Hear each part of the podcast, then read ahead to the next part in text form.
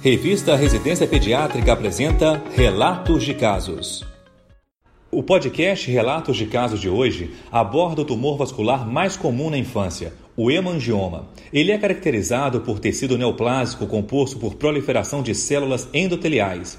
Apesar da evolução geralmente benigna, há indicação de tratamento para aqueles que podem gerar compressão de estruturas ao redor, com risco de comprometimento da função vital, como visão e ventilação, que formem fissuras, fístulas ou hemorragias e que apresentem potencial de gerar desfiguração.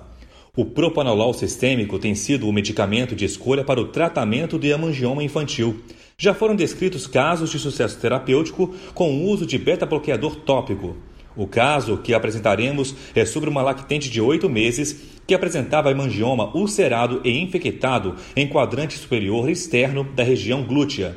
A presença do hemangioma foi observada desde o nascimento, porém com crescimento progressivo desde então. Durante o período de dois meses antecedente à consulta, a lesão evoluiu para uma úlcera secretiva. Não obteve melhora com a aplicação tópica de creme dermatológico de citoconazol associado a betametasona e neomicina e de creme dermatológico de dipropionato de betametasona.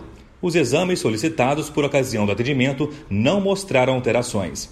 A lesão tinha característica superficial de cor vermelho vivo, em placa, com bordos bem definidos, ulceração central friável, exposição de tecido subcutâneo e a presença de secreção purulenta, sem sinais de necrose.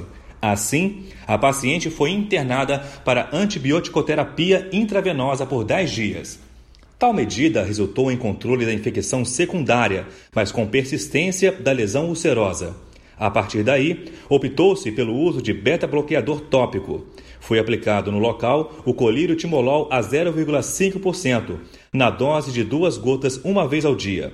Depois, a paciente fez uso de duas gotas no local duas vezes ao dia, com resposta dramática ao tratamento e redução da profundidade da úlcera.